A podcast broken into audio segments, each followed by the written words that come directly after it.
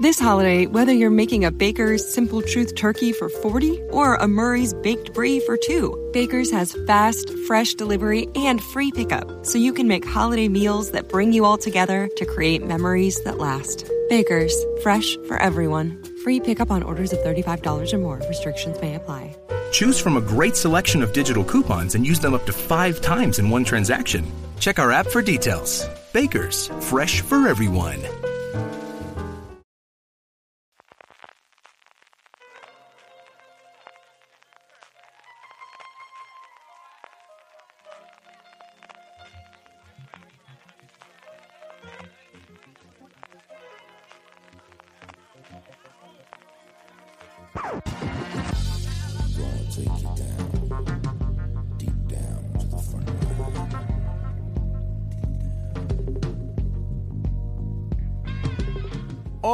Y bienvenidos a Top, el programa de fuera de series donde cada semana hacemos una lista relacionada con el mundo de las series de televisión. Ya sabéis, vamos haciendo un ranking con 10 cosas que nos gustan de este mundo de las series. Hoy, y aprovechando que el próximo lunes 8 de octubre a las 10 de la noche en Fox vuelve The Walking Dead con su novena temporada, una novena temporada que han prometido que va a suponer un punto de inflexión dentro de la serie, hemos decidido recopilar los mejores momentos de The Walking Dead hasta ahora. Y para ello tengo dos auténticos expertos en el mundo de The Walking Dead, en este mundo zombie, creado por eh, Greg Nicotero, por Robert Kirkman. Tengo conmigo a María Santonja de Fuera de Series. ¿Qué tal, María? Hola, buenas. Pues nada, con ganas de calentar motores para la nueva temporada de Walking. María Santoja, que de fuera de series, pero también de, de, Fans Fiction, donde ahí hace junto a Richie Fintano el podcast Tertulia Zombie. Y por ello tengo conmigo también a Richie Fintano. ¿Qué tal, Richie? ¿Cómo estás? Oh, sorpresa, ¿eh? la casualidad, la casualidad. Los dos, los dos, que tienen un podcast de The Walking Dead. Los dos frikis de The Walking Dead aquí para hacer este top. Bueno, os recomiendo que escuchéis el podcast Fans Fiction, que es un podcast de cine y series y donde también tienen un spin-off, ese Tertulia Zombie, donde semana a semana van analizando el, el, último episodio emitido de, de, la serie. Volveréis ahora, ¿no? Con, con, el comienzo de la novena temporada. La semana que viene ya tenemos de nuevo Tertulia Zombie.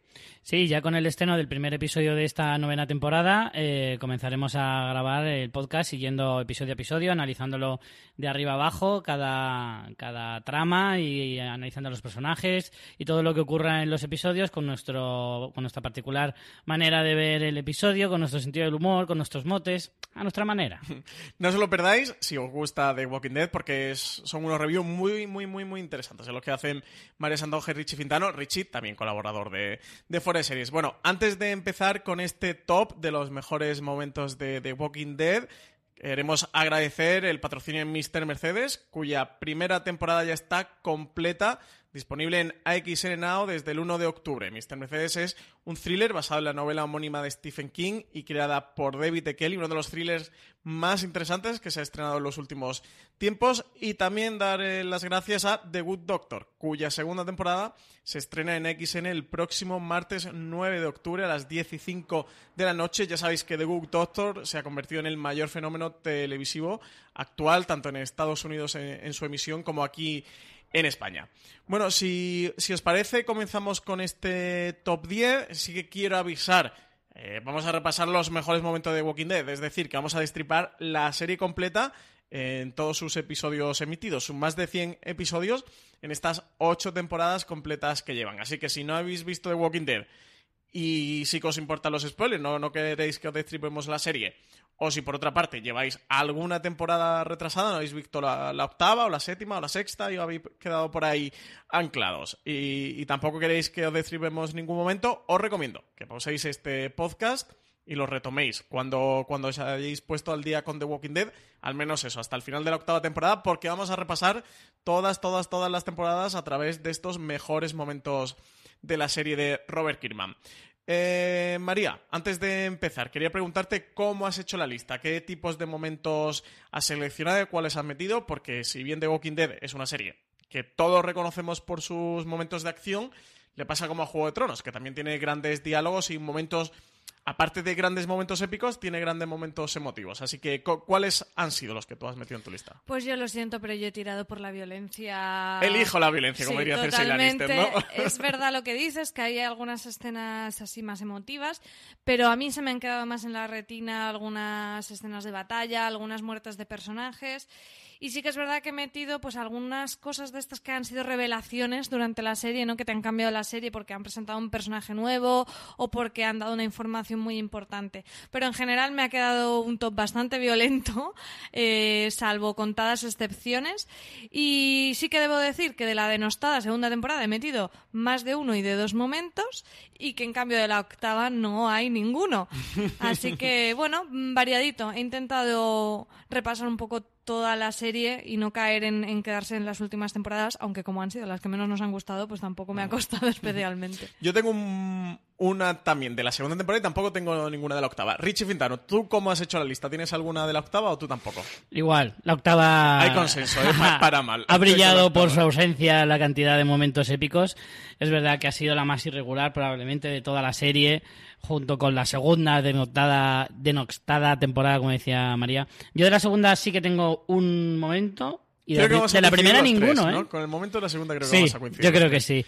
Tiene pinta. Pero el eh, de la primera tampoco tengo ninguno, ¿eh? Yo sí, yo sí, de la primera sí he metido alguna. Y Richie, ¿tú cómo has hecho la lista? ¿Has tirado más por escenas de acción? ¿Has tirado más por diálogos? ¿Te ha costado mucho hacer la lista? Porque, por ejemplo, a mí, me, mm, los momentos, digamos, los más evidentes o los que todo el mundo tenemos en el imaginario, se me venían muy rápido a la cabeza, pero el momento que he querido escarbar en, en otras cosas, sobre todo que a mí me hubieran gustado, impactado, no me, ha costado. Es que son más de 100 episodios, muchísima escena, muchísimos minutos de serie y sí que me ha costado bastante. Sí que es verdad que lo fácil es irte a, pues eso, a muertes o a batallas o cosas por el estilo, porque es verdad que es lo que más se te queda en la retina, es lo que más veces has visto probablemente, pero eh, si escarbas un poquito, sí que es cierto que encuentras alguna joyita que, que a lo mejor te la tienen que recordar para, para que tú lo metas dentro de este top. Dicho esto, yo me he tirado por lo fácil y sobre todo he metido muertes, alguna aparición de presentación de personaje, algún, algún zombie también y algún diálogo. Es verdad que la serie no es que tenga una brillantez absoluta a la hora de, de, las conversaciones y los diálogos y demás, pero sí que en algún momento tienes eh, alguna cosa bastante, eh, al menos remarcable. O sea que una lista heterogénea, ¿no? Tienes un poquito de todo. Sí, sí. Y no me he limitado a hacer el top 10, pues ya he aprendido la lección del último top que hice con CJ. Aquí de la CJ, ¿no? Ya el top 35, ¿no? De CJ. Correcto. Es que El, tío Canalla, para quien no, no sepa a qué se refiere, eh, grabamos hace un par de semanas Richie Fintano, CJ Navas y yo el top de las mejores comedias de la historia de la televisión. Cada uno dimos nuestro top 10 hasta que llegó el final. Y CJ básicamente repasó lo que son todas las comedias que han marcado la historia de la televisión. se, marcó tranquilamente entre, 40, entre 30 y 40 comedias. Sí, o sea, básicamente lo que son todas las comedias. Menos las chicas de oro que, se le, que al final se le olvidaron y que le dio mucho coraje que se olvidara. Básicamente dijo todas las comedias que han sido importantes o relevantes en la historia de, la comedia de la televisión. Eh, yo por mi lista... Eh, tengo un poquito de todo, tengo algún momento violento, alguna escena de acción potente, tengo alguna muerte de personaje, tengo por ahí algún zombie. Y lo que os decía, eh, sí que me ha costado mm, mucho recordar cuáles mm, o qué momentos habían sido importantes para mí. A mí, viendo la serie, se me habían quedado clavados en la retina. Es que al final eso es mucha serie, han pasado muchísimas cosas y me ha costado bastante consigo recordar todo lo que ha ido ocurriendo temporadas a temporadas y todos los momentos, pero me da cuenta que a lo mejor un, un revisionado de Walking Dead la, la volvería a disfrutar, porque, mm, porque esos momentos de diálogo, esos momentos que podemos llamar más pequeñitos, entre comillas, o que no son esos grandes momentos épicos o grandilocuentes, se me han, al menos tengo por ahí un poquito más ocultos. Lo malo es que The Walking Dead tiene mucha paja. Tiene muchos episodios de que es como siempre hemos llamado de relleno, de mucha trama intrascendente, mucha mucha cosa ahí metida que en realidad no, no tampoco es nada remarcable. Ese es el problema. Juego de Tronos a lo mejor es una serie que sí que puedes disfrutar el trayecto porque no ves tanta paja en ese sentido, la paja que hay es hasta interesante o atractiva. The Walking Dead sí que son claro, 16 por temporada. Son, eh, The Walking Dead me parece que es una serie que tiene un revisionado complicadillo, ¿eh? Bueno, pues si, si, os parece empezamos ya a enumerar nuestro top. Empezamos con María Santonja con tu décima posición del top. Pues mi décima posición es quizá uno de los mejores arranques de la serie, de, de, una temporada nueva de la serie me refiero, y es el de la quinta, el primer episodio de la quinta, que si recordamos teníamos a todos los personajes eh, encerrados en esos contenedores de la terminal, con esa gente tan simpática y caníbal. Los famosos termitas. Exactamente. Que eran termitas eh, en su máxima expresión, ¿no? En, todo, en todos los significados. A Richie nunca le gustó ese mote, pero yo siempre abogué por no te gusta, llamarles termitas. Para nada. Pero nuestra audiencia votó y se quedó con termitas. Y me quedo con esa escena en la que Carol, vestida a lo ninja, entra, eh, se, se camufla entre mm, toda esta gente y acaba ayudándoles a escapar a todos. Una de esas escenas en las que Carol se luce tanto y nos encanta y en la que además vamos gracias a ir siguiendo al personaje descubriendo algunas estancias que no habíamos visto como esa de los rituales raros que hacía esta gente, aquella que tenían todos los objetos personales de esas personas que se habían tomado para desayunar, etcétera, etcétera. Y me parece que es una de las escenas de acción eh, que más recordamos también por ser unos de los villanos, ¿no? El grupo de, de la terminal más carismáticos que por desgracia nos duró, mm, para mi opinión, Sí, demasiado poco. Creo que los sí. explotaron poco. Bastante poquito. Eh, mm, bueno, no, no voy a comentar nada para no hacer spoiler de, de mi top. Eh, Richie Pintano, tú No como, como lo que acabas de hacer. No como lo que acabas de hacer. Pues mira, en mi décimo puesto yo he descubierto ese momentazo de la tercera temporada en la que vemos la otra cara del gobernador que nos lleva a esa sala de cine donde vemos que tiene varios canales puestos a la vez con diversas cabezas de, de innumerables zombies que se había ido cargando aquí el amigo y me pareció un momento genial porque es eso, te hace, te hace descubrir un poco la otra, la cara oscura o, o- o, mejor dicho, la verdadera cara de un personaje que ya de primeras te dices, este tío no es trigo limpio, este tío tiene algo feo, algo que no me gusta y no sé exactamente qué es, pero ya lo descubriremos. Y es en el tercer episodio de la tercera temporada cuando nos lo muestran en esa escena final en la que él entra a esa sala secreta, vemos todas esas eh, cabezas en, en peceras. Y no sé, me pareció absolutamente magistral. Esas cabezas que te dan la pista de que muy bien de la, de la cabeza él no está, ¿eh? Sí. Correcto. No, no.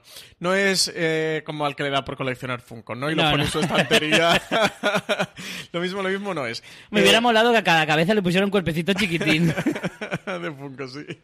Que mm, fijaros si han pasado cosas ya por The Walking Dead. Para mí, no sé para vosotros, ¿eh? El gobernador es el gran villano hasta el momento de, de la serie. Para mí está ya muy lejos. Lo tengo muy. Lejísimos. Muy olvidado ya el gobernador. sí que ¿eh? es verdad que de es- otra serie, que sea pertenezca a otra serie. sí que es verdad que es como el, el primer villano al que se tienen que enfrentar como, como propiamente dicho, ¿no? O sea, hasta ese momento había habido disputas con Malotes, Shane, con Mel. Sí, eran, pero no eran villanos eh, como canon, ¿no? Sin embargo, el gobernador, además con ese mote, ese, ese nombre, ya es como, vale, este es el, el malo al que tengo que vencer en esta temporada o en la siguiente.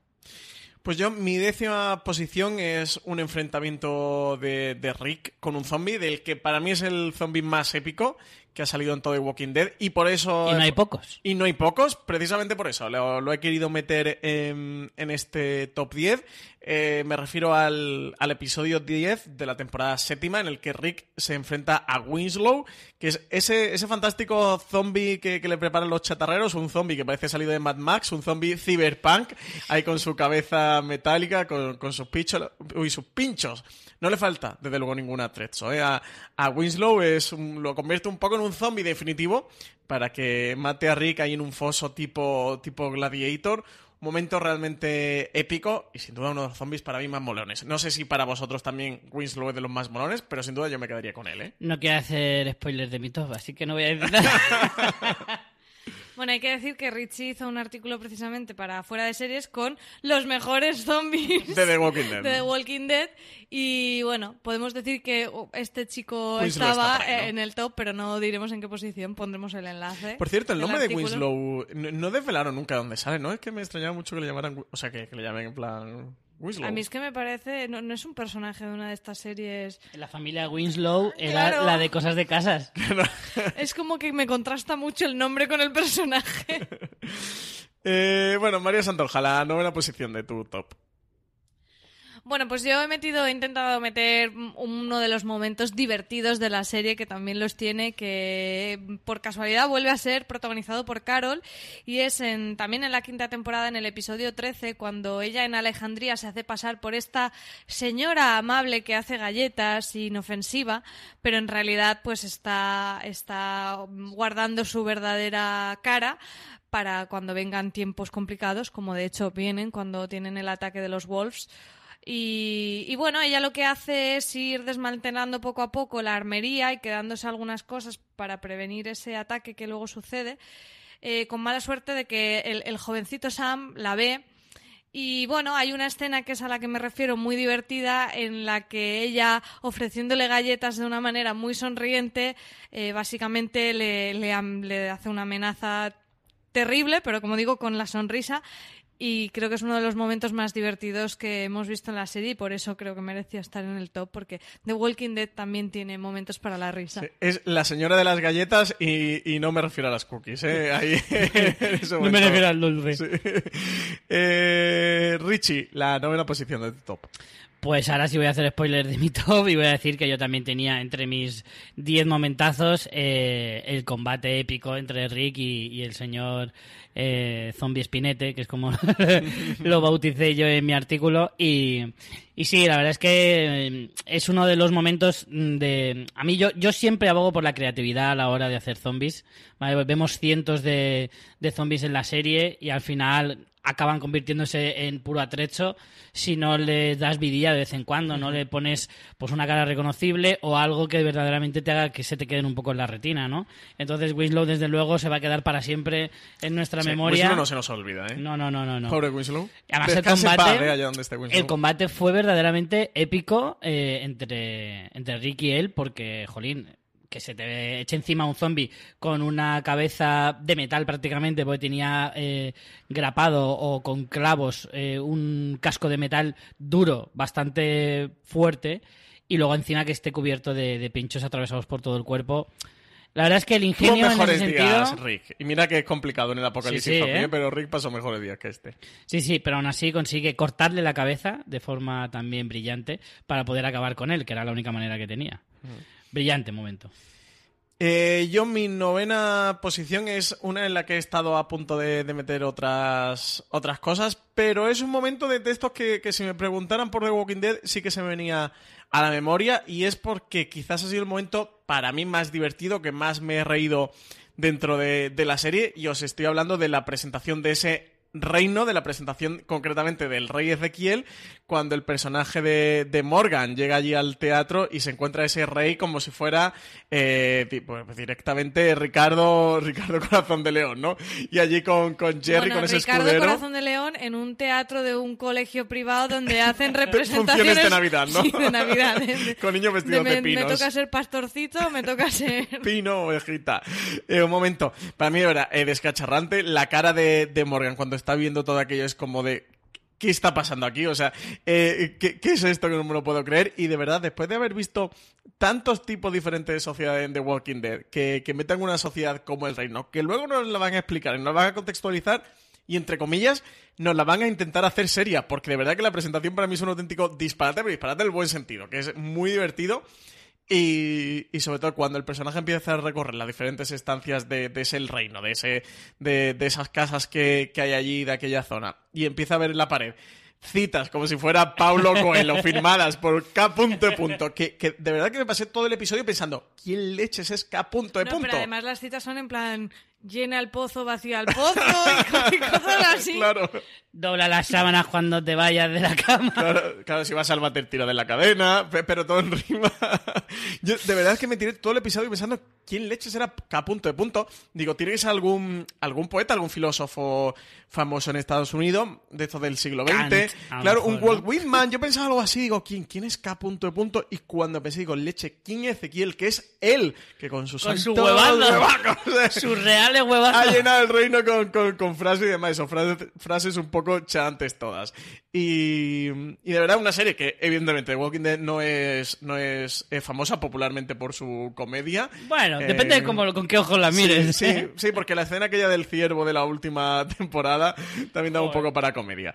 Pero, pero que tuviera un momento como este, verdad que me impactó, me resultó un episodio muy simpático. Además, recuerdo que grabé con vosotros Tertulia Zombie, precisamente de este, de este episodio, y, y que nos lo pasamos en grande. Recomiendo a todos los oyentes de Fuera Series que se vayan a, a ese mm, programa de Tertulia Zombie si no lo han escuchado, porque no, nos reímos y nos lo pasamos verdaderamente en grande. Eh, María, la octava posición de tu top de mejores momentos de The Walking Dead. Bueno, el del rey Ezequiel y Shiva, yo lo tengo en, en la lista de esos extras que aprend- hemos aprendido de CJ a poner, pero no ha entrado en el top por poco porque sí, sí, es un gran momento. Tu octava, tu octava, María. Vale, mi octava es eh, uno de los personajes que creo que tuvo una de las posiblemente, o no, posiblemente la mejor presentación de personaje, que es Michonne. Eh, fue en el cierre de la segunda temporada, en el episodio 13. Prácticamente creo que fue la última escena que vimos de la temporada, ¿no? Que nos dejó un gran cliffhanger de saber quién era este personaje. Por supuesto, la gente que lee el cómic eh, también se emocionó porque sí sabían quién era, pero los que no leíamos el cómic igualmente nos quedamos fascinados de esta especie de ninja encapuchada. No sabíamos si era un hombre, si era una mujer. eh, que llevaba, eh, que iba flanqueada por dos zombies sin mandíbula atados con una especie de cadenas y con una katana. O sea, era como, ¿quién da más? Y como digo, creo que es uno de los personajes que tuvo una presentación más impactante y tanto lo fue, ¿no? Que los propios creadores de la serie lo utilizaron como ese gancho final de temporada en, en el final de la segunda. Richie, eh, Octavo posición, ¿no? algo que comentar de lo de Michonne. A, a mí es que también es de los momentos que más me impactó y también estaba a puntito de meter, ¿eh? Sí, yo también, yo sí que lo he metido. Aquí sí que voy a hacer spoiler de mi top. lo he metido, está bastante arriba, de hecho, pero, pero sí, creo que es probablemente una de las mejores presentaciones de, de, pod- de podcast, iba a decir, de personajes eh, en la serie. Por- no se por- escuchan podcasts en The Walking Dead, ¿eh? Con No. lo aburrido que está ahora que lo dices. Pues sí, la verdad es que podían hacer uno. Eh, y te voy a decir una, Espero eh, hacerlo, no escucharlo, directamente Claro. hacerlo. Contando la pena que están pasando con Negan. Eh, de hecho, os voy a revelar una cosa, que mirando información para el top, eh, cuando salió en ese primer momento ese personaje, como no se le ve la cara, This holiday, whether you're making a Baker's Simple Truth turkey for 40 or a Murray's baked brie for 2, Baker's has fast, fresh delivery and free pickup, so you can make holiday meals that bring you all together to create memories that last. Baker's, fresh for everyone. Free pickup on orders of $35 or more. Restrictions may apply. Choose from a great selection of digital coupons and use them up to five times in one transaction. Check our app for details. Bakers, fresh for everyone. Si estás buscando un buen podcast de análisis y debate en tu idioma, te invito a que escuches Pulso y Péndulo. Yo soy Carlos Curbelo. Y yo soy Fabiola Galindo. Todos los jueves analizamos temas de actualidad en Estados Unidos y Latinoamérica. Fabi y yo no siempre estamos de acuerdo, pero sí tenemos un objetivo común. Queremos servir como antídoto contra las noticias falsas y la polarización. Pulso y péndulo. Busca nuestros episodios en Apple Podcast, Spotify o en tu aplicación favorita. No era la, la actriz eh, Danae Gurira, que es la que luego a la postre la siguiente temporada interpretaba el personaje, era una actriz random que cogieron para eso y no tenían claro todavía quién lo iba a interpretar. Eh, Finalmente, para el rodaje de la siguiente temporada ya se escogió a, a esta actriz que ya prácticamente es... eh, Icónica, ¿no? de- icónica, efectivamente. Y, pero, pero sí, y fue un momento en el que Andrea lo estaba pasando mal porque la iban a comer directamente y le salva la vida, precisamente Michonne, con la que luego tiene una relación bastante, bastante importante dentro de la serie. Sí, es un momento muy espectacular y no sé si diría que es la mejor presentación de personaje de... Para mí sí. Sí, porque la presentación de Negan fue un poco diluida, ¿no? Luego el personaje se ha hecho más icónico. El personaje ya... eh, Negan, el y ya problema es que ya se le conocía, porque Sí. llevan hablando del media temporada. Sí, sí, sí, yo quizás me quedaría también con Michonne. Un momento muy, muy, muy espectacular. Yo, junto al junto a, lo de- a las teles del gobernador y, y esos funcos de zombies, estuve también a punto de, de meterlo. Eh, Richie, tu octava posición. Mi octava posición es mm, similar a la décima de María, pero creo que no es exactamente el mismo momento. Eh, María eh, comentaba antes el eh, primer episodio de la quinta temporada. Yo me voy al cuarto, o sea, perdón, al último episodio de la cuarta, que es cuando ellos llegan a a la terminal.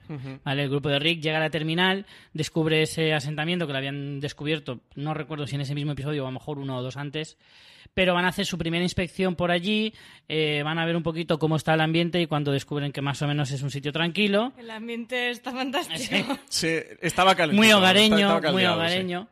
Y entonces deciden pues eh, meterse a ver qué pasa, pero les pillan. Entonces tienen ahí al principio una pequeña conversación que parece que van de buenas, pero luego al final acaban eh, viendo que algo no va bien.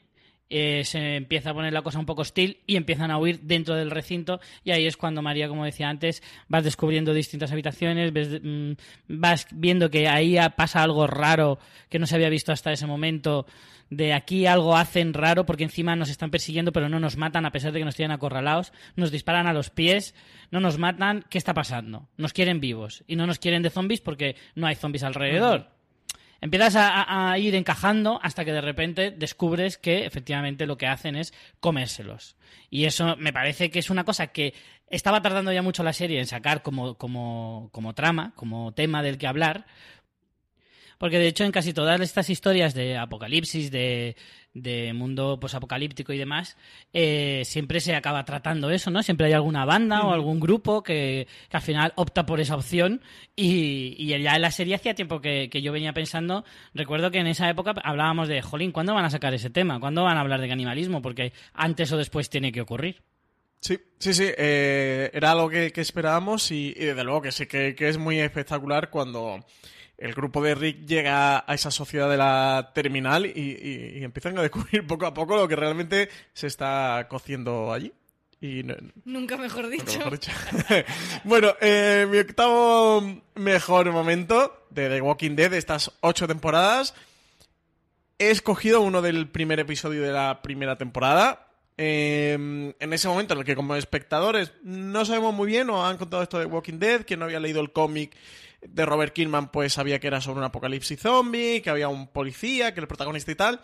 Vemos como, como Rick se levanta en este hospital donde, donde él había estado en coma, sale del coma y, y- y tras salir del hospital llega a la, a- y empieza a ver la sociedad como está, se encuentra a la famosa ya, la chica de la bicicleta, esta Bicycle Girl, que es, creo que es el primer zombie, ¿no? Que llegamos, creo que sí que es el primer zombie que llegamos a ver.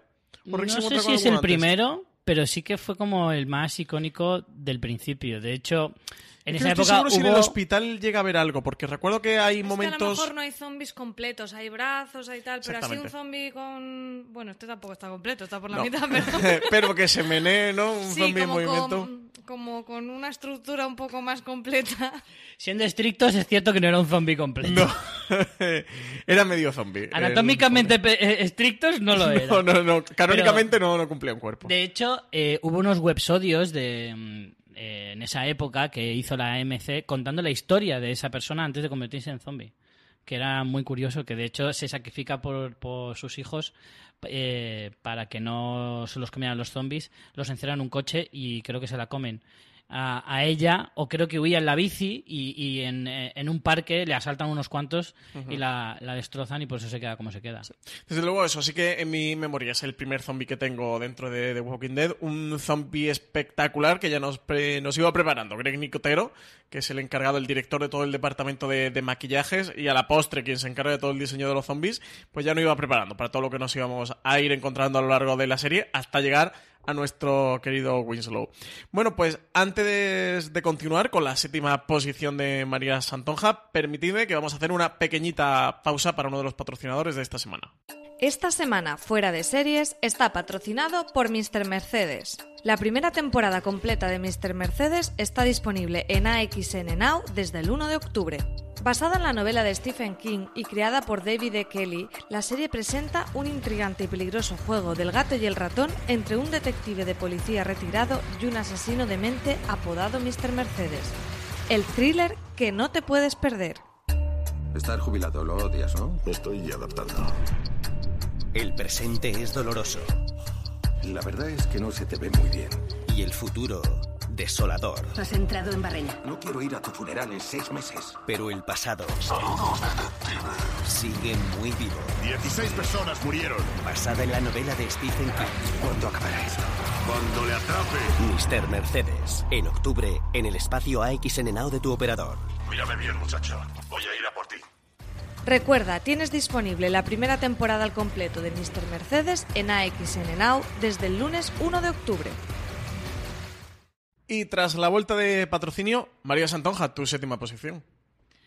Bueno, pues yo también me regreso al primer episodio, pero más que ese- esa escena de la chica en la bicicleta que tú comentabas ahora hace un momento, me quedo con el propio despertar de Rick, ¿no? Ese hospital desolado y él prácticamente deshidratado que se quita el, em, la sonda esta que lleva y empieza a andar por, por el hospital que está todo revuelto, que encuentra aquella pared, aquella puerta encerrada con cadenas, con, con los zombies encerrados. Sí, que con es tan no pasar impactante y muertos tan- dentro. Sí, que me parece que es muy icónica y, y creo que la primera temporada mm, te introduce muy bien en, en el universo, especialmente este primer episodio, que a mí me atrapó totalmente. Sí, la primera temporada está reconocida por muchos de, de los fans y seguidores de la serie como la mejor de todas. De hecho, yo recuerdo que quizás hasta la cuarta, quinta con el gobernador, todo el mundo hablaba como la mejor ¿Cuál? temporada. ¿La primera? Sí. Yo no estoy de acuerdo. A mí me gusta mucho, ¿eh? La primera Creo que temporada. la primera por- como presentación está bien, pero que luego con el Eran tiempo... solo seis episodios, ¿verdad? Sí, solo eran seis episodios. Aquí en España se estrenó en, en otoño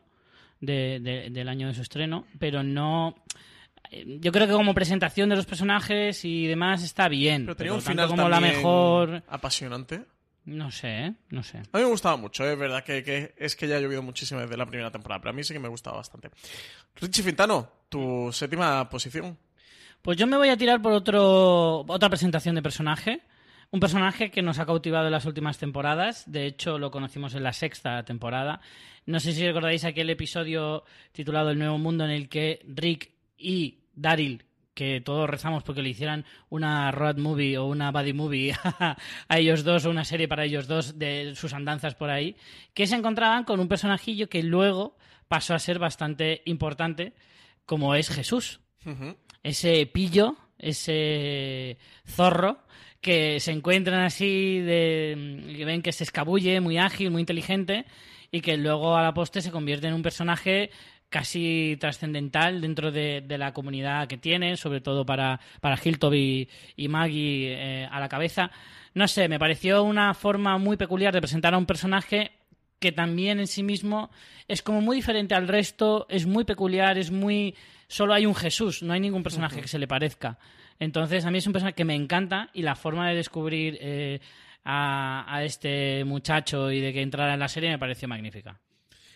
Eh, yo mi séptima posición eh, me la quedo para una escena también de la primera temporada y este es del segundo episodio que es esa escena en la que vemos a Rick y a Glenn que, que ya han conocido de cómo, cómo llega este primer grupo a este eh, origen o eh, esta, esta, este germen de, de grupo que se está empezando a formar y, y Rick y Glenn entre, entre ese océano de caminantes, que es la primera gran oleada de caminantes que vemos en la serie, que es en Atlanta, los personajes todavía están en Atlanta, se, se embadurnan de zombies y empiezan a caminar juntos. Es la primera vez que ellos. se usa la técnica de embadurnarse ¿La de primera? zombies. Si no recuerdo mal, es cuando Rick llega con esa imagen también tan icónica en caballo, ¿no?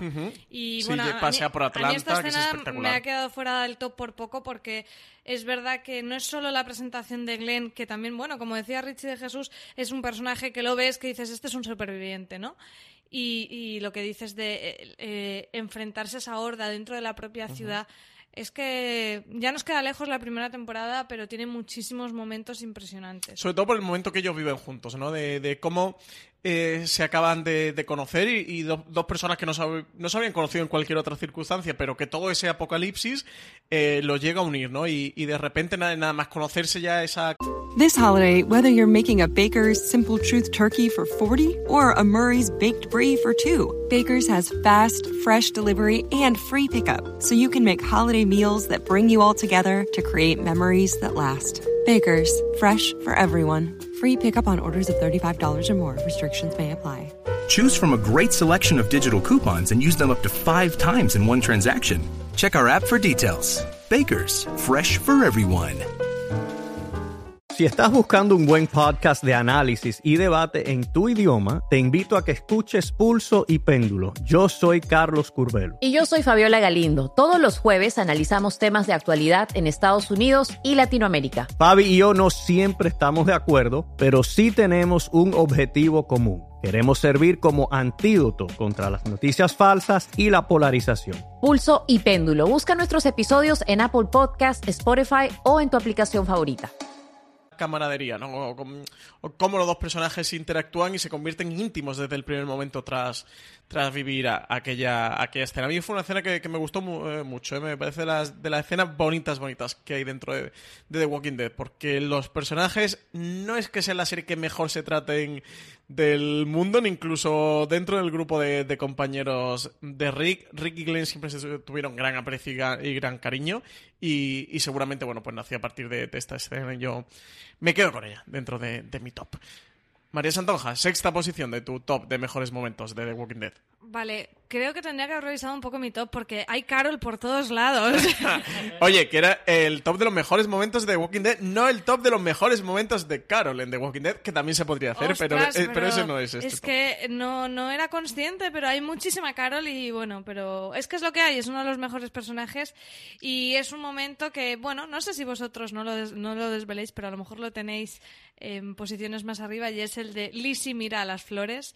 Ese episodio en el que están eh, Tyrese y Carol eh, en una casita allí intentando, pues bueno, pues que, las dos niñas estas estén bien, salvarlas. y por, bueno, también está Judith, creo que en ese momento el bebé también está, que es de hecho es un detonante para lo que sucede, ¿no? Por el miedo porque una de las hermanas pues se le va totalmente la cabeza, se carga la otra y claro, mm, se ven en la situación de que una persona con una mm, perturbación mental de ese nivel es un peligro y, no, es posible cuidarla en una situación como un apocalipsis zombie, una escena durísima en la que Carol ejecuta, porque es una ejecución en toda regla, a una niña, que es algo terrible, Mm, que bueno, que no vamos a entrar a debatir, pero bueno, ella al final lo hace por eso, porque aunque Tyrese quiere intentar salvarla, ven que, no hay manera desde el punto de vista Carol y efectivamente tienen a Judith también y tienen miedo de que, de que también pues acabe matándola o, a saber que eh, creo que es una de las escenas más dramáticas y más potentes que hemos visto de la serie y bastante valiente para una, para una serie de televisión mostrar algo así como una ejecución a un niño, que es que no se me ocurre algo más terrible. A mí esa no ha entrado en mi top de, de milagro, pero sí que está probablemente la 11.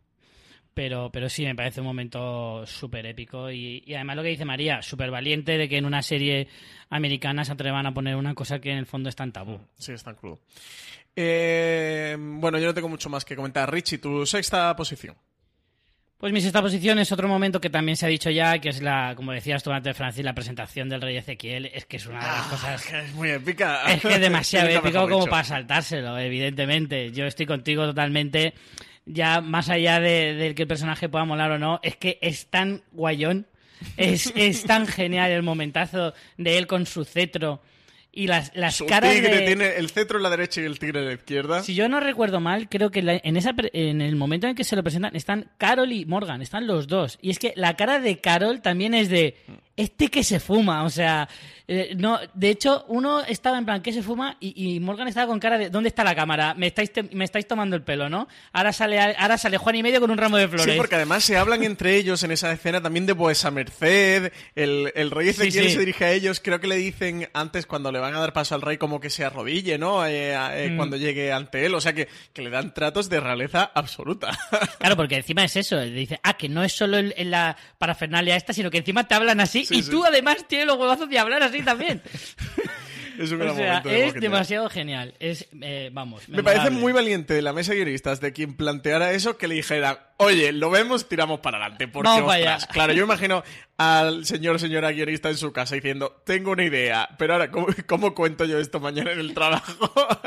y que el resto dijera, oye, que lo vemos, que sí, que sí, que, que lo vemos, venga, vamos a tirar para adelante con esto del rey del Rey Ezequiel. Un Rey Ezequiel que venía de los cómics, que estaba en los cómics, pero claro, al final eh, no es el mismo punto de, un personaje tan fantasioso. Claro, eh, reflejarlo en un cómic como una serie de televisión era un reto muy difícil eh, de, hacer esto dentro de, la serie. No les sale del todo bien, pero tampoco les sale mal. Sí, porque luego no los, nos lo contextualizan, digamos que le van a poner el tono de seriedad a todo ese disparate que no, que no han contado. Que a mí, por cierto, lo digo porque no lo he metido en el top, esa escena me gusta mucho, la escena de, mm, del rey Ezequiel con Carol, y en el que le cuenta su pasado y, le cuenta lo que le ocurrió con el tigre, con Shiva, y lo que le une al tigre. Me parece de los grandes diálogos y de las escenas emotivas de Walking Dead. Fijaros que antes os decía al principio que no que, que son las escenas que más me han costado recordar y echar la vista atrás, y esta sería una de esas escenas que sí que me gustaron y me dejaron ahí un poquito tocada la patata. Buenos momentos que no se me han ocurrido meter, pero sí que también, hablando un poco de eso que, me está, que estás comentando,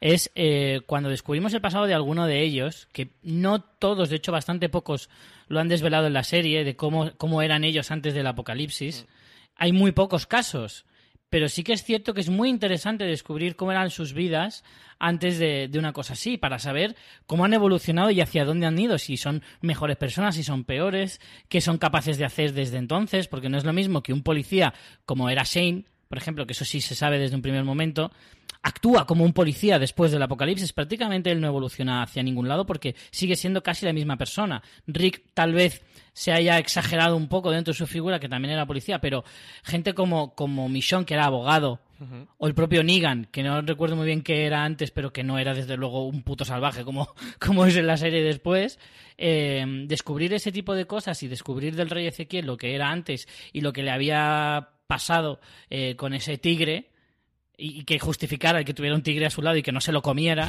eh, pues era, me parece que también es lo que tú dices, es una historia que, jolín, es muy, muy interesante. Sí, sí, es un rico muy bonito de Walking Dead. Ahora que mencionabas lo de Negan, eh, publicaron el año pasado eh, un cómic muy muy pequeñito sobre, sobre el personaje. Eso te iba a decir que te lo compraste no me lo he leído, pero sí lo tengo. En la Fancon de Barcelona que, que nos invitaron. Bueno, invitaron a vosotros y yo me acoplé con vosotros.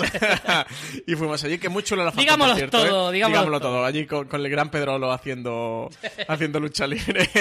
eh, y sacaron eh, un cómic muy pequeñito que, que, es una precuela de la historia de Negan. Te cuentan el origen de Negan y también, sobre todo, el origen del bate de, de Lucille y de todo lo que ocurre por ahí en torno a Lucille. Y yo espero tengo el deseo, ¿eh? Que durante esta novena temporada le dediquen un episodio. Estos episodios que hacen en The Walking Dead dedicárselo a un solo personaje. se lo dediquen a esta historia del cómic que cuentan de Negan, porque la historia es muy chula. Y yo creo que nos ayudaría. Mm, no sé si la palabra eh, correcta es empatizar con Negan, porque no quiero que se dé empatizar con Negan.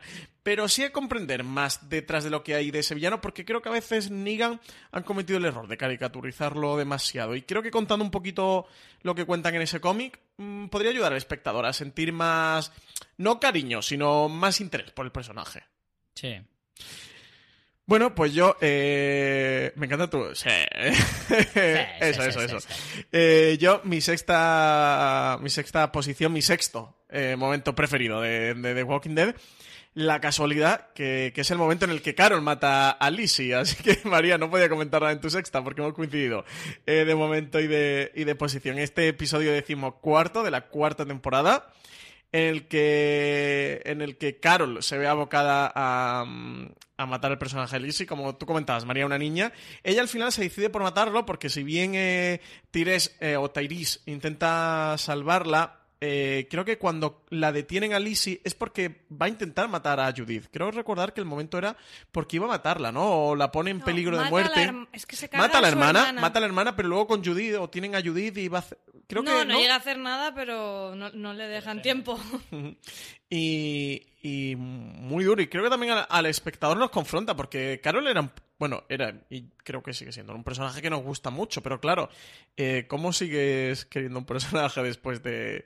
Porque en el fondo le entiendes. Es muy duro y es muy fuerte es muy decirlo. Crudo, es muy crudo, moralmente es, muy crudo lo que plantea. Que en un mundo como ese no puedes parar no, te puedes preocupar de una cosa tan gravísimo. Ya en un mundo racional es muy difícil tratar un tema como ese, una, niña que es capaz de matar a su hermana. Eh, imagínate en un mundo tan devastado y tan... eh, es tremendo. Y es cierto que el riesgo que conlleva con una niña pequeña y con otros niños, que si consiguen... En ese momento estaban un poco aislados y solo estaban ellos cuatro. Sí, que con Lindsay se, eh, se pone un poco en cuestión eh, que no sabe diferenciar como mucho el bien y el mal, ¿no? De, digamos Claro. que es casi como un personaje, entre comillas, endemoniado, con el que se encuentra un personaje como que muestra maldad, ¿no? En su interior. Un personaje muy complicado. El episodio se titulaba The Groove, creo que era. Y es de estos episodios que si antes hablamos de lo de Negan, de hacer un episodio suelto del personaje, es un episodio dedicado exclusivamente a esta historia y a contar esto con los personajes de Carol y de Tyrese. Y una Melissa McBride que se sale, ¿eh? Este es de los grandes Totalmente. momentos de, de Melissa McBride dentro de The Walking Dead. Quizás, o para mí seguro, el personaje más ha evolucionado y más ha crecido, ¿eh? Dentro de la serie. Eh, María, estamos en el Ecuador de este top 10. eh, Tu, tu quinto momento preferido de la serie. Vale, pues en este no sale Carol, pero vuelve a salir la terminal, porque es que de verdad creo que fue un espacio breve de tiempo, pero que nos ofreció algunos de los momentos más impactantes. Y esta es una de las escenas que más tensión eh, nos produjo, eh, a- bueno, hasta llegar a otra que supongo que la tendremos todos en el top un poquito más arriba, y es cuando en la terminal vemos a estos carniceros eh, haciendo esas ejecuciones cual cerdos, degollando a la gente, y en una de estas pilas para, para degollar y que caiga la sangre tenemos. This holiday, whether you're making a Baker's Simple Truth turkey for 40 or a Murray's Baked Brie for 2, Baker's has fast, fresh delivery and free pickup, so you can make holiday meals that bring you all together to create memories that last. Baker's, fresh for everyone. Free pickup on orders of $35 or more. Restrictions may apply. Choose from a great selection of digital coupons and use them up to five times in one transaction. Check our app for details. Bakers, fresh for everyone. Si estás buscando un buen podcast de análisis y debate en tu idioma, te invito a que escuches Pulso y Péndulo. Yo soy Carlos Curbelo. Y yo soy Fabiola Galindo. Todos los jueves analizamos temas de actualidad en Estados Unidos y Latinoamérica. Fabi y yo no siempre estamos de acuerdo, pero sí tenemos un objetivo común. Queremos servir como antídoto contra las noticias falsas y la polarización. Pulso y Péndulo. Busca nuestros episodios en Apple Podcast, Spotify o en tu aplicación favorita. A un par de personajes random. Luego tenemos al querido Bob, a Daryl, a Rick y a Glenn. Y los eh, termitas lo que hacen es eh, aturdir con, una, con un bate de béisbol en la cabeza y entonces eh, mm, cortar el cuello para, para, bueno, para desangrarlos, y... Si aturdir llamas, abrirles el cráneo. en fin. Es que María Bueno, es una no tipadura. no sé si los matan. Sí que es verdad que apostar por la violencia, María. No sé si los matan con el bate o simplemente los dejan inconscientes y ya se mueren desangrados. No he entrado en el tecnicismo de la ejecución, pero bueno, esa escena, mientras ellos hablan con tanta naturalidad, los, los de la terminal, porque es su día a día, es su trabajo rutinario, y nosotros como espectadores estamos sufriendo porque tenemos allí a tres personajes de los más importantes y a Bob, y Me encantan los tres personajes muy importantes y Bob. Bueno, es que Bob tampoco nos importaba en exceso. Y, y madre mía, recuerdo que, que era una escena con una tensión impresionante, impresionante. De hecho, además te la alargan porque entra otro a decir, oye, esto en el inventario está mal, no sé qué, y tú dices, Dios mío, acabar con una mi tensión, es una sufrimiento". tensión irre- irrespirable. ¿Quién en se ha ese acabado la episodio. leche? Entra uno. Es una tensión irrespirable en ese episodio. Sí, sí, es un momento muy, muy, muy chulo. Eh, Richie, eh, ¿tu quinto? Pues yo me voy a ir a otro eh, diametralmente opuesto, también es sangriento, pero es mucho más emotivo que, que tenso. Y es la muerte de Lori. Eh, la muerte de Lori tuvo lugar en la tercera temporada y bueno, si lo recordáis, lo ocurrió dando a luz a, a Judith que Maggie le tiene que hacer una cesárea e incluso Maggie, sabiendo un poco por dónde iban los tiros, le avisa a Lori de que, de que no va a sobrevivir. Y, y Lori le dice, le da igual, que mientras sobreviva la, la niña, lo importante, eh, el futuro es ella y no, y no Lori, ¿no? Es muy emotivo todo, todo lo que rodea eso, porque Carl está presente, ve morir a su madre, y no solo eso, sino que encima se encarga de dispararle la cabeza para que no se transforme, porque a él le preocupaba mucho que no quería ver a su madre transformada. Luego, en capítulos siguientes, descubrimos que a la pobre Lori no solo muere y la dejan ahí tirada en mitad de una sala, porque recordemos que hay un ataque zombie a la cárcel en ese momento y todos están ocupados. De hecho, en ese mismo episodio muere T-Dog y, y tienen un montón de problemas. Entonces, claro, cada uno está un poco a lo suyo. Pero el momento cumbre es cuando en el final del episodio sale eh, Carl y sale Maggie con la niña en brazos y Rick se gira y ve que falta Lori. Y sin necesidad de decir una sola palabra, descubre que Lori ha muerto y el momento es, es tan de pelos de punta que de Es hecho... me estás poniendo los pelos de punta a mí ahora explicándolo, Richie, de verdad. Sí, pero es que Richie se ha, se ha puesto muy emotivo. ¿eh? A mí tiene con el Pero corazón yo puño. reconozco que esta mañana eh, me he puesto a ver el momento para recordarlo bien y se me caía una lagrimita, ¿eh? De verdad. O sea, tal y como lo he explicado yo, es poco a cómo es visualmente, porque el momento es de los más crudos que tiene la serie, ¿eh? O sea, ya no lo recordamos a lo mejor tanto o, o en ese momento no, no lo pillamos con el punto de sensibilidad posible, no lo sé, pero la cuestión es que a mí me ha erizado la piel hasta tal punto que ya os digo, se me caía la lagrimilla. Sí, sí que es un momento muy crudo. Pues yo he escogido otro momento que también es bastante crudo en mi, en mi quinta posición. Mira que nos gusta sufrir, ¿eh? Sí, estamos un poco intensos, ¿eh? Con los mejores momentos de The Walking Dead. Que es eh, cuando, por fin, los protagonistas de The Walking Dead y sobre todo Carol, después de un, de un largo tiempo de búsqueda, descubre dónde estaba Sofía, que estaba encerrada en ese granero en el que llevan ya un tiempo viviendo, en la granja de Herschel. Su hija, que había desaparecido hace un tiempo, y sale convertida en, en un zombie. Un momento también muy, muy duro, eh, muy crudo, en el que vemos, bueno, pues la desesperación de una madre que, que ve a su hija convertida en un zombie, que es de las primeras víctimas dentro del grupo de, de Walking Dead, este personaje que desaparece y que termina ejecutando Rick, ¿no? Tomando un poco el, el mando y, tomando esa decisión de, ejecutar a, esta hija de, de Carol convertida en zombie. Otro de los momentos duros, ¿eh? cuando vemos la desesperación de una madre después de la búsqueda, la larga búsqueda que tuvieron de, de Sofía, pues finalmente aparece de esta manera. Era el episodio 7 de, de la segunda temporada, era el cierre de, creo, ¿no? De- Creo que era el 8, ¿eh? ¿O el Era el, ocho? que, el que cerraba... Era el cierre de la primera parte, ¿no? Es el 7 que... Ah, es cierto, porque la segunda temporada tenía 13 episodios. Sí. Pero sí que es el que... Es el dice cierre de la primera de vuelta. la-. Y, Es verdad, es verdad. y tenía eso. Bueno, pues con toda la hora de zombies que tenía, también Hersen en el granero, que tenía ahí una colección importante. También tenía una colección de, de Funkos allí. Yo creo que el problema que tuvo ese momento, yo no lo incluiría en mi top, más que nada porque perdió todo el efecto ya con el tiempo. Nos pasamos toda esa media temporada con la búsqueda, se, Es que se tardaron convirtió mucho, ¿eh? en el leitmotiv de, la, de la agónico. temporada y a- al final yo creo que nos acabó cansando a la mayoría de los espectadores. Yo casi siempre he ido a hablar de esa segunda temporada, casi todo el mundo, casi todos los espectadores eh, venían a decir un poco siempre lo mismo, ¿no? De por fin la encontraron y menos mal que estaba muerta porque acabé de la niña hasta las narices ya de tanta búsqueda. Sois unos insensibles. sí, sí. Oye, con lo de Lori te has puesto muy Totalmente. emotivo, pero ahora Richie ya Claro, ha devuelto los los Lori aún, pero la niña de las narices buscándola por todas partes. Eh, María, eh, la cuarta posición, ya el- la última eh, de los tres, antes de, de entrar al top 3 de a, a nuestros tres momentos favoritos de la serie. Vale, pues como el top es mío, pongo lo que quiero y es otro momento de Carol. No, no es solo de Carol. Es No es solo de Carol, No es solo de. Carol, pero es una escena que me parece que la serie. Bueno, es, es que prácticamente es el episodio, es el ataque de los Wolves a Alejandría en el segundo episodio de la sexta temporada.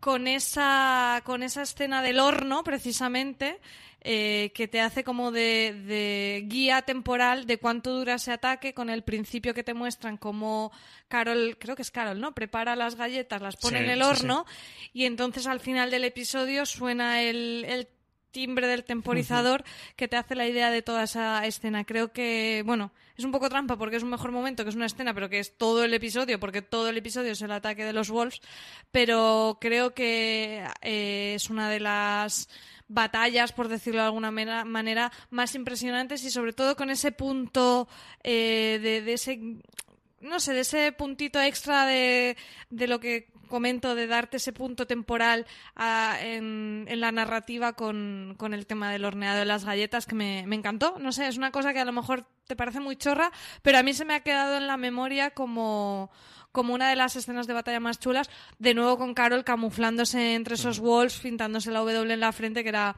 esa marca que llevaban esta gente que por otro lado pues muy bien de la cabeza tampoco estaba porque bueno si llevas mm, hecho con un cuchillo una W en la frente pues ya nos da una pista a los demás que te Pinta vemos rara la cosa, pinta rara. de que muy bien no andas que no, no te voy a tener que preguntar al final del programa cuál es tu personaje favorito de Walking Dead, María. Eh, Pues no era consciente de que tenía un personaje favorito, pero me doy cuenta de que sí, que totalmente. Mi, mi Funko también, mi Funko de Carol también lo indica.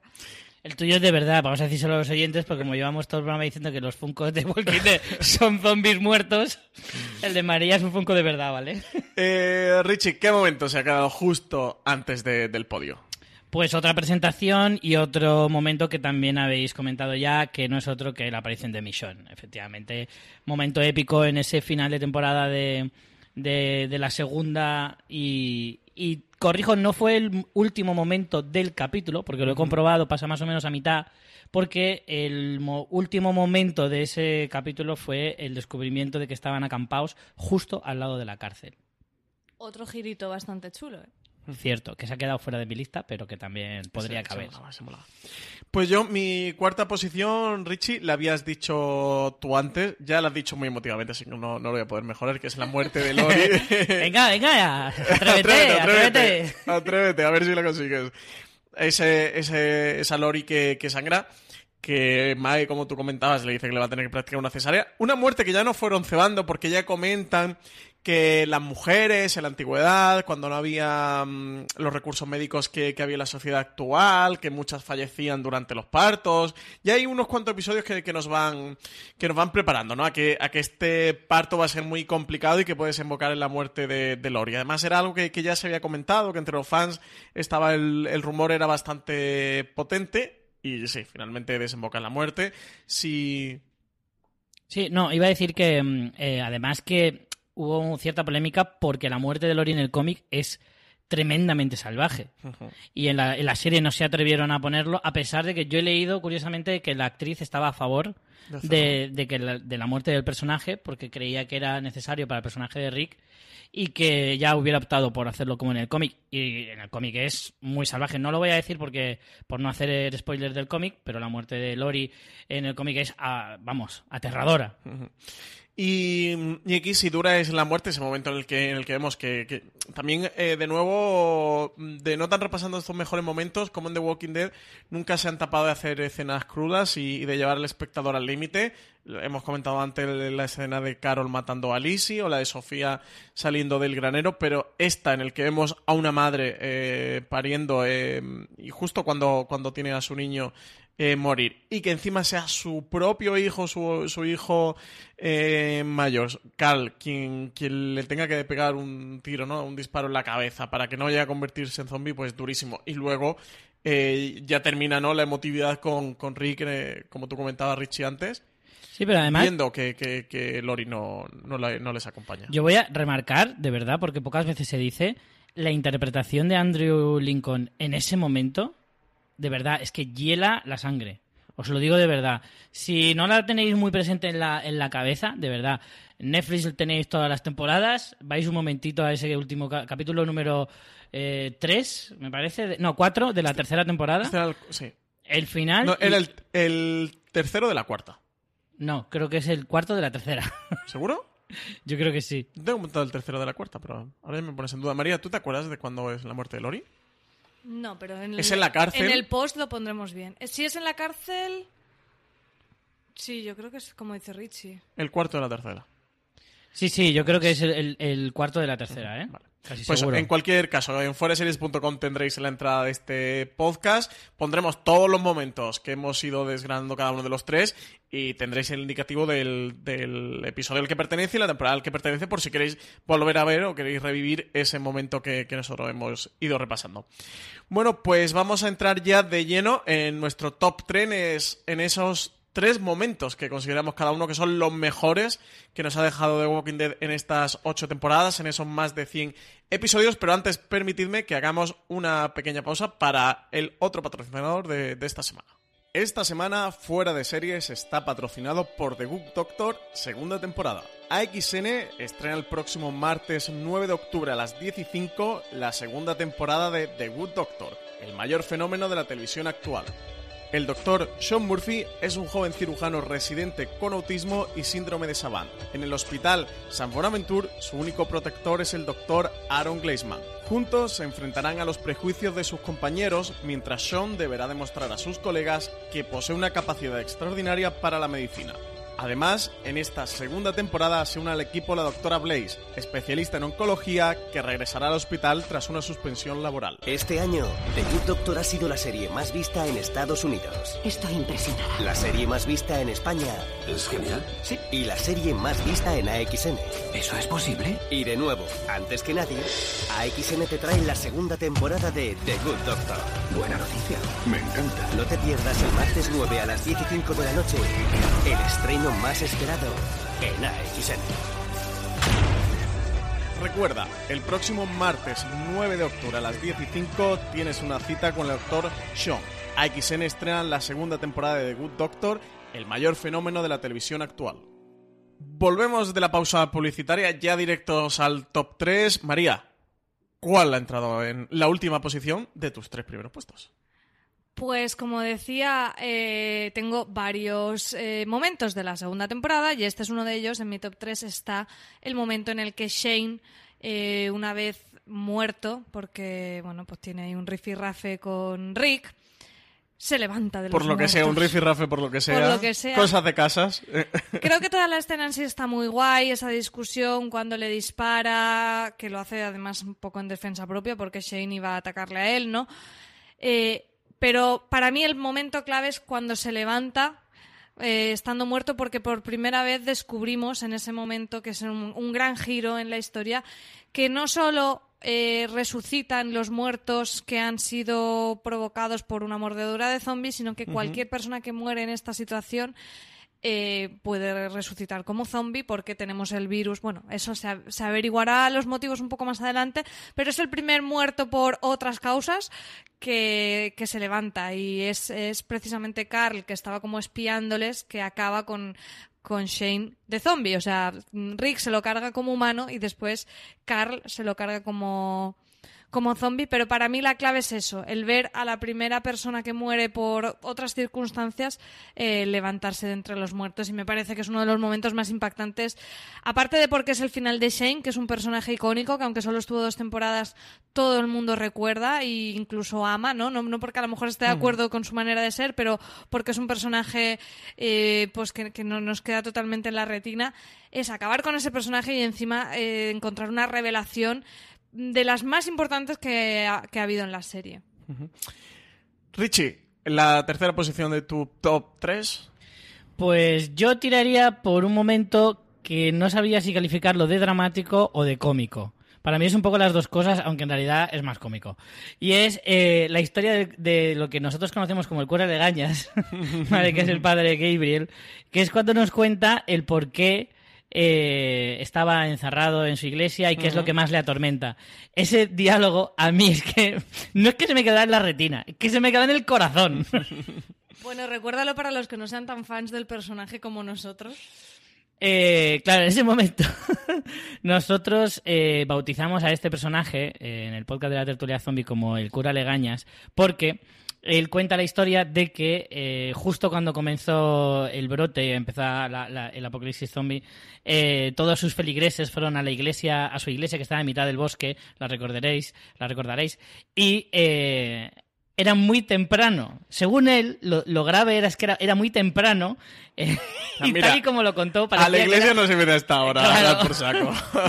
él había cerrado a cal y no les dejó entrar y todos murieron alrededor de su iglesia, pero la clave era que era muy temprano y dio a entender que era como, ¿tú sabes lo que levantas a las 6 de la mañana para ver a toda esta Claro. gente?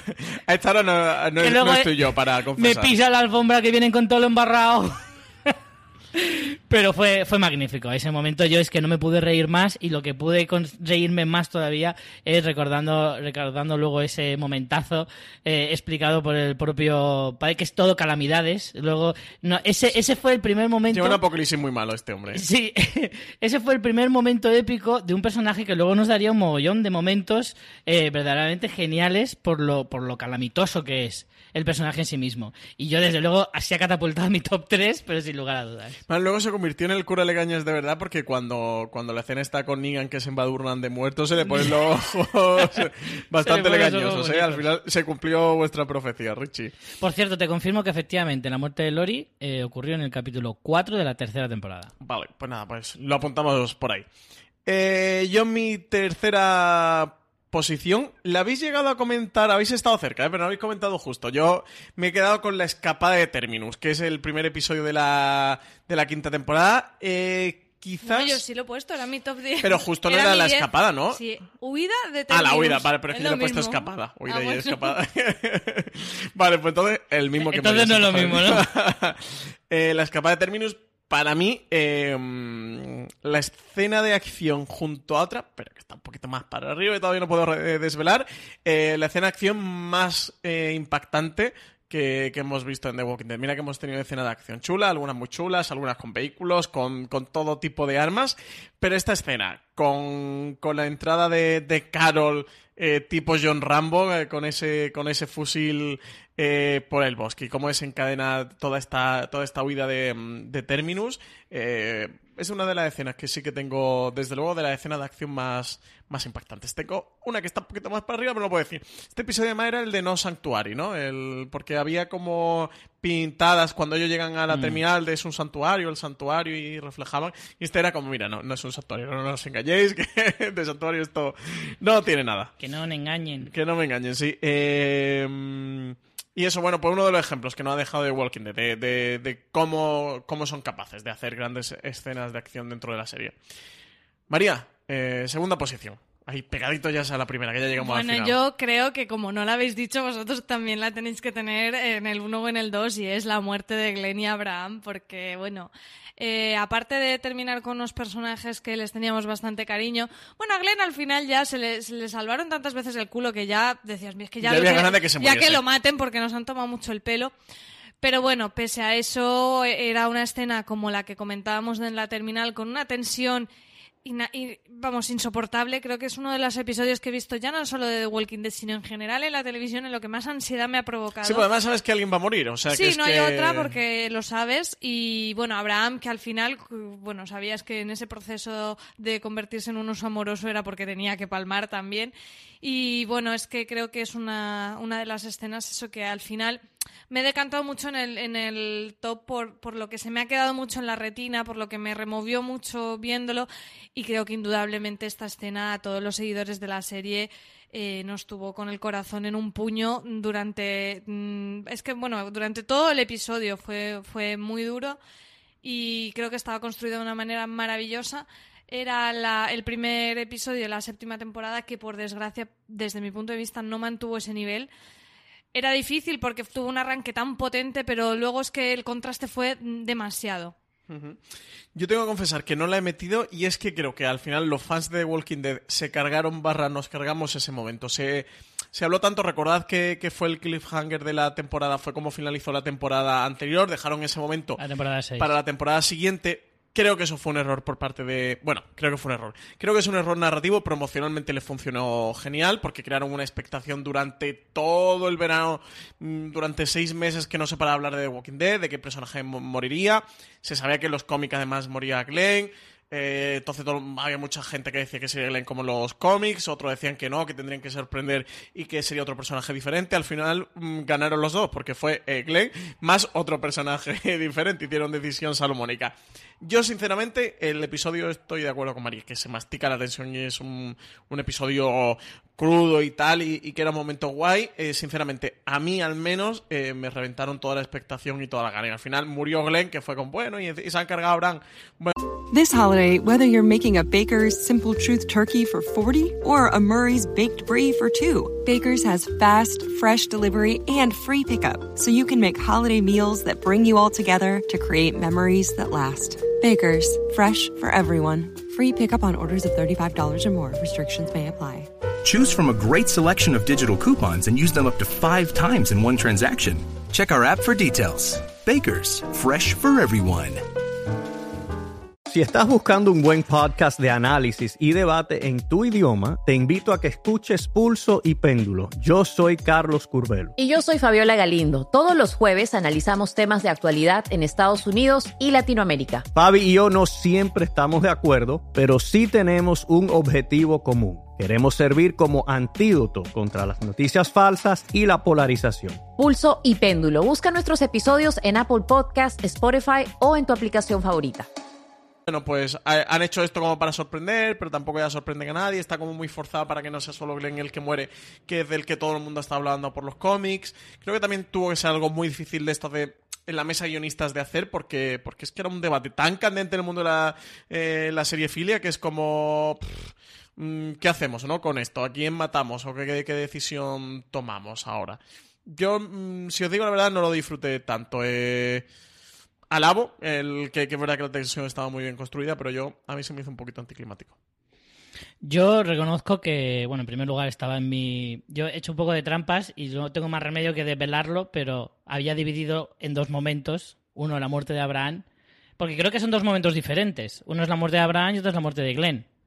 Entonces, yo en mi top 2 había puesto la muerte de Abraham, porque yo, en ese sentido, no estoy tan de acuerdo contigo, Francis, en que no me la fastidiaron porque efectivamente en el cómic es Glenn el que muere y que habían salido todo tipo de rumores y que, claro, la mayoría de gente decía, ¿cómo no va a ser Glenn? Tiene que ser él, a la fuerza. Pero la serie supo hacer esa especie de, de retorcer un poquito la idea y no romper la tradición del cómic y cargarse a Glenn, pero no hacerlo de la manera que todo el mundo se pensaba que era. O sea, dejando ese cliffhanger en, en el último momento de la temporada 6 y dejarnos durante meses con la duda de si se atreverán, si no se atreverán, si acabarán cambiándolo o no lo cambiarán. Al final decide hacer sí pero no, que es me cargo a Abraham primero, de una forma... Sí, como para que te quedes tranquilo de ya pasado y Ahí luego el está. doble giro. A mí me pareció muy inteligente. Ahí está, el que tú ya te confías, porque dices, vale, ya se lo ha cargado, ya no va a haber más muertes, sería muy, sería too much para un episodio, y sin embargo, cuando menos te lo esperas, cuando más tranquilo podías llegar a estar, entre comillas, porque yo recuerdo que fue, probablemente es el capítulo en el que más, pe- que peor lo he pasado, pero no de Walking Dead, de todo, de toda la historia de, de la televisión, de verdad lo digo, es, es el capítulo en el que más tensión he pasado, seguro porque estaba con el corazón a mil, pensando que podía ser cualquiera y, y que me daba mucho miedo que fuera uno u otro. Es verdad que con Glenn ya se había jugado demasiado y, y en el fondo era lógico, pero joder, no deja de impactarte. Así que para mí la muerte de Abraham, que fue la que te dejan ahí con el gustillo de la temporada pasada, me pareció bestial. Y luego por la de Glenn, pues ahora la comentaremos. Eh, Richie, pues eh, tu segunda posición. Ya le he dicho Abraham, Abraham. La muerte de Abraham. Ah, la muerte de Abraham es tu Solo la muerte de Solo Abraham. la muerte de Abraham tu segunda posición. Solo exclusivamente. Vale, pues yo, eh, yo he hecho como María, que ya en su segunda posición ha metido dos momentos que estaban así más o menos... Eh, A ver, es la escena completa. están Bueno, es juntos y el separados, juntos y vale. separados. Son dos, son dos momentos diferentes. No, no, no me metes eh, con María. Yo he cogido eh, de, una- de un mismo episodio también dos momentos diferentes, que es de ese arranque de la quinta temporada, ese primer episodio, que me parece de los episodios más potentes de la serie.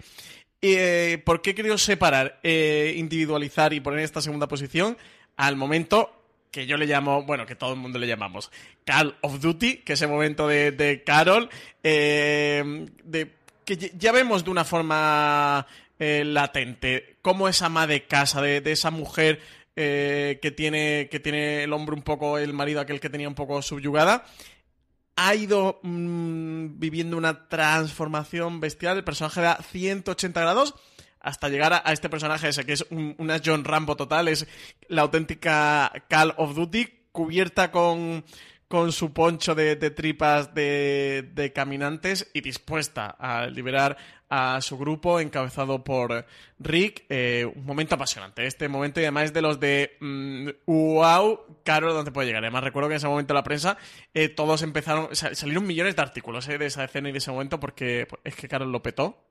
Totalmente. Y yo me quedaría con María Sandoja, ya tenemos claro que su personaje favorito es Carol de Walking Dead. Yo, a ver, Rick es Rick y Andrew Lincoln es Andrew Lincoln, pero, hostias, Carol y interpretada por Melissa McBride. No hay ni un momento me de la Dwight, quedaría, eh, ¿eh? digo de Dwight, de Daryl. De Daryl. Pues yo Siendo un personaje top, tan querido. Lo pensé. De hecho, estuve pensando, ¿eh? De, oye, voy a meter algo de... algo de Daryl. Al final se me ha quedado. Es que Daryl, sobre todo en las últimas temporadas, creo que ha perdido bastante protagonismo desde Sí, el guion vez. en la serie. ¿eh? Tal vez. Lo han ido un poquito relegando, relegando. Ahora que, que Rick sabemos que va a faltar en algún momento de la novena temporada, se rumorea que el protagonista va a pasar a ser Daryl. No me Veremos extrañaría. ver, veremos no me extrañaría. Eh, pues María, primera posición, el podio de las escenas de, de The Walking Dead. Sorpréndenos, pero danos así un poquito de, de emoción. No, es un es un momento que ya habéis comentado, pero en unas posiciones muy bajas, y es que yo lo siento, pero esa Sofía zombificada saliendo del granero me ¿Es parece... tu primera posición, Sofía, Es mi zombificada? primera posición. Increíble. Me parece, me parece un, un momento El pueblo se está dramático. quejando, ¿eh? A mí me da lo mismo. A mí me da lo mismo. Este es mi top y yo pongo lo que quiero. Eh, me, me parece uno de los momentos más impactantes, ese giro, esa búsqueda totalmente infructífera que realmente ella había estado allí todo el tiempo. Me parece maravilloso. O sea, creo que es una de las escenas que sin ningún tipo de esfuerzo nos acordamos todos de The Walking sí, Dead sí, sí. y muchas veces no se mete o no se valora porque a la gente en general la segunda temporada no le gustó o porque como dice Richie, ¿no? Si lo ves en el conjunto de que esa búsqueda se había hecho pesada, la escena en sí no te aporta, pero lo que es esa escena me parece La escena es maravillosa. muy potente. María. ¿puede ser que nueve de, de, cada- de los diez momentos que has seleccionado estén relacionados con Carol? Carol? Porque esta es la hija de Carol. Ya, no sé si nueve, pero seis o siete, fácil. Porque he puesto uno de Michonne, uno de Shane, Glenn y Abraham. Y ya. Sí, creo que los demás todos tienen Son nueve de diez, ¿verdad? No, eh, he hecho... Y el de Rick, he hecho seis de Carol. 6 de 10 no me lo creo. Estás contando mal. Luego lo repasamos, pero 6 de 10 ni, ni de coña alguno más. Eh, Richie, tu momento... eh, es muy importante esta decisión para ti, te va a marcar el resto de tu vida. Richie, vas a confesarnos tu momento favorito de todo The Walking Dead, ¿eh? Me parece lamentable que, que- que sea el de Sofía para María. Desde luego demuestra que la serie no le gusta. no Ahora sí. gustará tanto si el de Sofía es el mejor nunca me lo había ella. creído de su boca, pero ahora me lo acaba de demostrar de verdad. Se ha retratado. Podemos, podemos afirmar que se ha retratado. Totalmente. Pues totalmente. Richie, eh, tienes el peso de The Walking Dead sobre tus Fíjate que lo he tenido claro desde el primer momento, ya se ha dicho, porque es- era inevitable, y es que es la muerte de Glenn. O sea, creo que... La muerte de Glenn es tu momento Sí, sí, favorito de sí, The Walking sí. Dead. La muerte de Glenn. O sea, el momento... Para mí Negan ha sido un antes y un después en la serie y en la televisión. Me parece que es un personaje que, va a trascender. Yo lo llevo diciendo un montón de tiempo. Es muy arriesgado decirlo a lo mejor tan pronto. La serie no ha terminado, no ha tenido tanto recorrido el personaje. Yo sigo pensando que es un personaje y súper icónico. Que su presentación... Es verdad que hay otras presentaciones mejores en toda la serie, pero no deja de ser una gran presentación la de Negan en este episodio, aunque ya conocíamos a Negan de alguna manera, pero no la habíamos visto pero sí que sí que todo lo que engloba ese momento, todo eh, esa esa forma de acorralar a, a nuestros protagonistas, esa, esa sensación que yo sentí de, Dios mío, es que no tienen escapatoria, que esta vez sí que sí, que no es lo típico de que al final saldrá alguien y les salvará el culo, o, o vete tú a saber, o hay una estampida de animales en plan eh, Dios es machina de alguna manera, pues no, no la hay. Y esta serie es tan cruda que consigue que ese momento para mí se alce a los altares. Y, y lo que decía antes, cuando tú ya estás tranquilo, cuando tú ya crees que todo lo malo ha pasado, porque ya se han cargado a Abraham, que es traumático, pero es razonable y aceptable. De hecho, yo recuerdo que en esos meses de, de expectativas de qué va a pasar, quién será, no sé qué, hablábamos de quién podía ser el que iba a morir. De hecho, nosotros tres debatimos bastante, bastante Sí, esta sí, historia, sí. ¿eh? No hemos tomado unas cuantas cañas hablando de este tema. Y hablando de ese tema, poníamos en la lista en realidad gente de la que podrías prescindir, gente que dirías, bueno, si se muere tampoco para tanto. Y Abraham estaba en, en esa lista. Entonces, cuando le ves morir, dices, vale, uf, la peor parte ya ha pasado. Y de repente, ese giro, esa cara desgarrada de Rick, de Maggie, de, de todos los que a su alrededor, esa, ese pesar en Daryl en los ep- episodios después al creerse culpable por haber intentado agredir a, a Negan en ese momento de rabia. Todo lo que engloba a, esto, a, la muerte de, Glenn, es que me parece el momento más absolutamente cumbre de, la serie.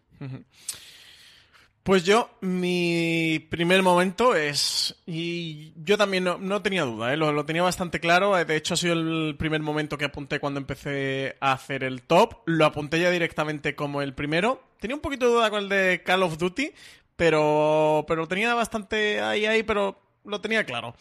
Es el asalto del, del gobernador a la prisión y que desemboca, lo pongo en doble momento, con la muerte de, de con esa decapitación de Herschel. Para mí es la escena de acción también, ¿eh? más impactante y la más bestia que han hecho durante todo The Walking Dead. Recordar aquella escena del tanque y cómo revientan el tanque con, con la granada de, de mano. De verdad, eh, fue una auténtica pasada ese asalto a la prisión. Es que era br- brutal. Bueno, tenían que, que asediar la prisión. Creo que estuvieron a la altura eh, desde, desde producción con esta escena. Y de verdad, que la muerte cuando capturan a Herschel y el gobernador finalmente lo decapita. Mira que vemos momentos crueles del gobernador pero la decapitación de Herschel te hiela también la sangre, ¿eh? De cómo además su hija lo está viendo, todos los están viendo. Rick, eh, creo recordar, ¿no? Que intentaba salvarlo, intenta hacer como una escena para salvar, hace alguna acción para salvarlo, pero finalmente no puede. Y, y Maggie ve delante de ella cómo tienen al padre arrodillado y, y el gobernador termina decapitando. Además era con una katana, ¿verdad? Era con la Con katana, la de... katana de Michonne, yo creo. de Michonne Pero es que ya sabíamos que este hombre era fan de las cabezas, o sea que no tendría que sorprendernos. Sí, pero, pero ver a Maggie eso como, como está viendo delante de su padre, una Maggie que, Que Ve, ve morir a su padre, ve morir a su hermana, ve morir a su marido. La pobre tampoco, ha echado, ¿eh? tampoco ha echado eh, buen momento en la serie. Así se ha buscado la de Whiskey Cavalier. ¿eh? Se ha buscado una nueva serie. Porque esta muchacha la pasa fatal aquí. ¿eh? esta muchacha la pasa fatal.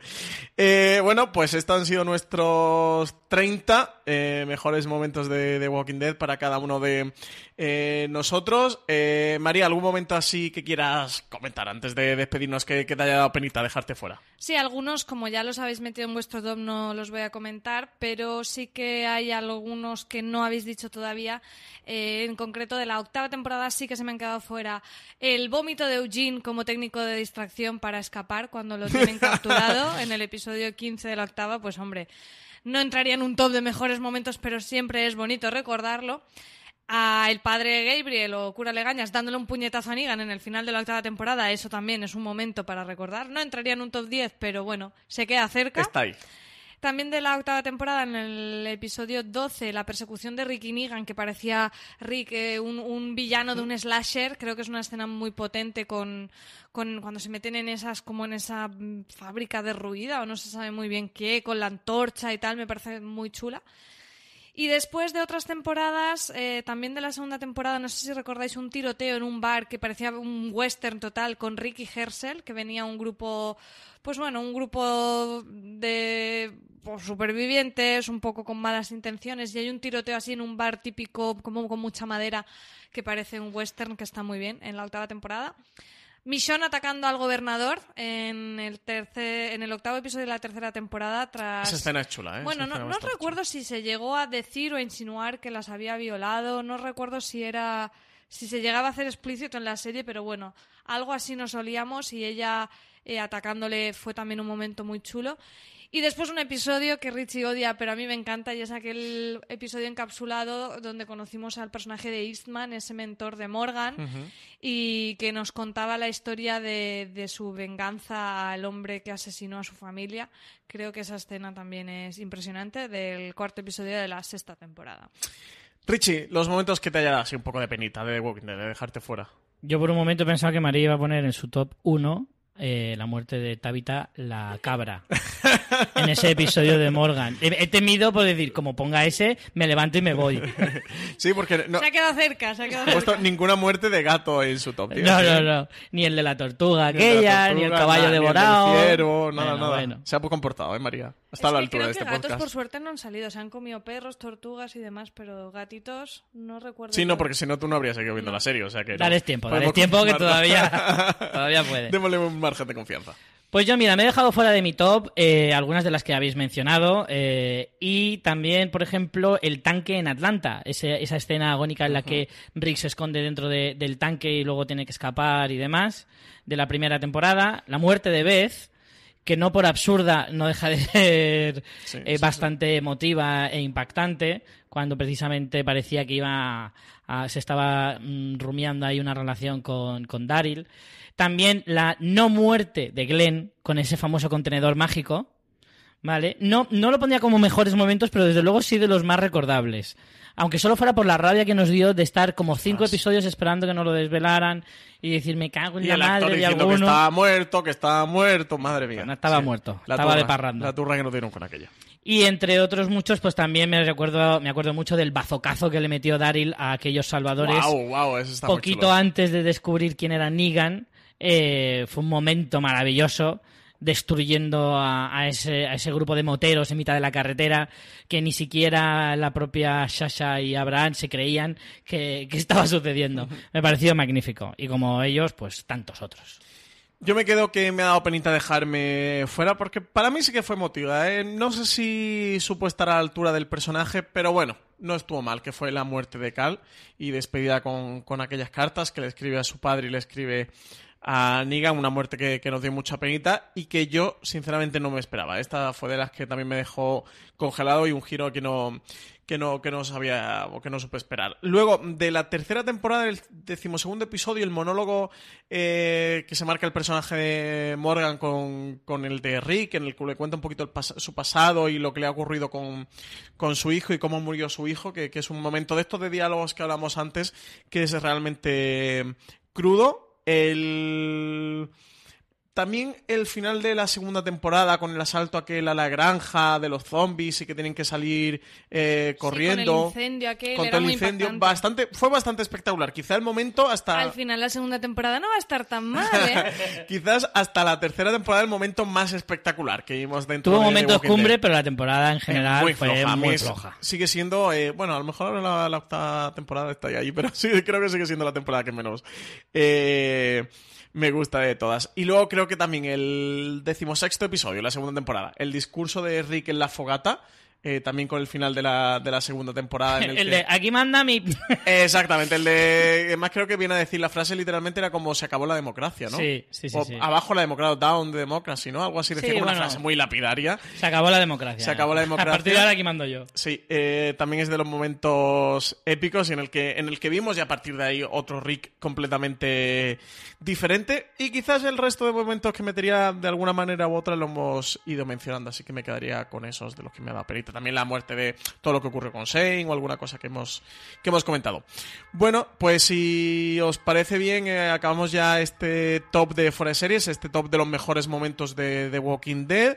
Como despedida, recomendaros eh, un par de artículos de foradeseries.com. Por un lado, el de 8 cosas de que The Walking Dead debe corregir en la novena temporada, que ha escrito Álvaro Niva.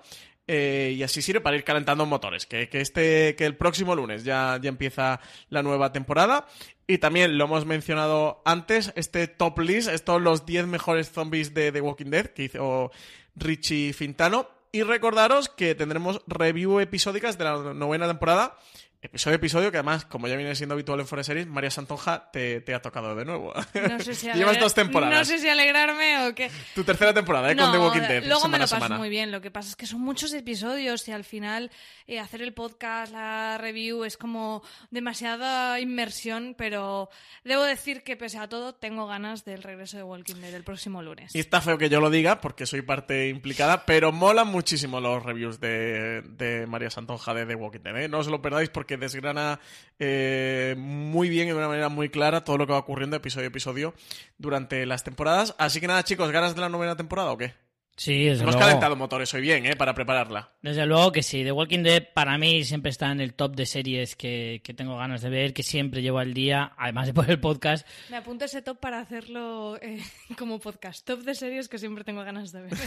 Sí, sí, Claro. muy buena idea. Ese, venga, Hombre, hay muchas series que tú sigues, que a lo mejor vas por tu tercera, tu cuarta temporada, pero no la ves inmediatamente de que salga. Y dices, bueno, ya la veré, porque te gusta, pero no te urge.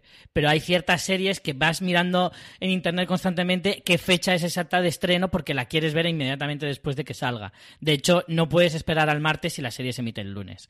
Entonces, para mí The Walking Dead es de esas... No hay tantas, ¿eh? Te digo que igual son cinco o seis series de las que de las que te estoy hablando. O sea que en un top me costaría igual elegir 10, ¿eh? Yo os tengo que confesar que tengo muchas, muchas ganas. No lo habría dicho hace un tiempo, pero tengo muchas, muchas ganas de que vuelva de Walking Dead. Además, eso, el personaje de Andrew Lincoln parece que va a salir eh, de la serie. El personaje de Maggie también está y ahí parece que, que va, a estar saliendo y entrando. Daryl puede que se convierta en un personaje principal. Hay que ver todo lo que ocurre con Negan en un avance que ya han mostrado esta novena temporada que está muy bien. Echarle un vistazo al avance porque pinta eh, muy, muy interesante. Así que nada, le vuelvo a tener muchas ganas de, de Walking Dead. Esperemos que esta nueva temporada nos deje momentos eh, épicos y, y, que entren en otro o en un futuro top 10. Así que nada, os emplazo que sí que tendremos que hacer review de la primera parte de la nueva temporada, ¿no? Así que nos tendremos que volver a juntar a, a hablar de, de todo lo que ocurrió durante la primera parte.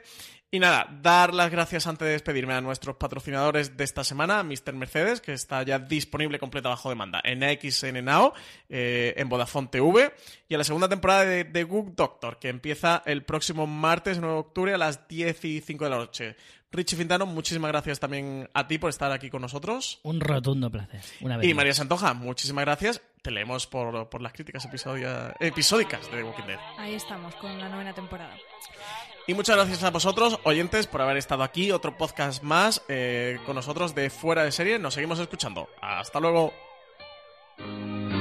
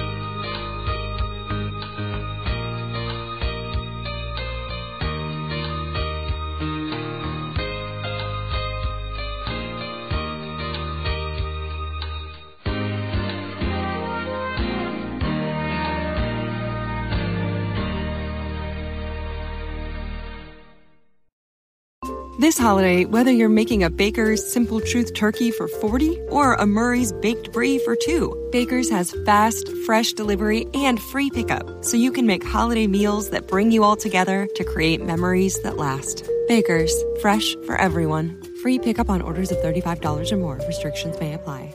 Choose from a great selection of digital coupons and use them up to five times in one transaction. Check our app for details. Baker's, fresh for everyone.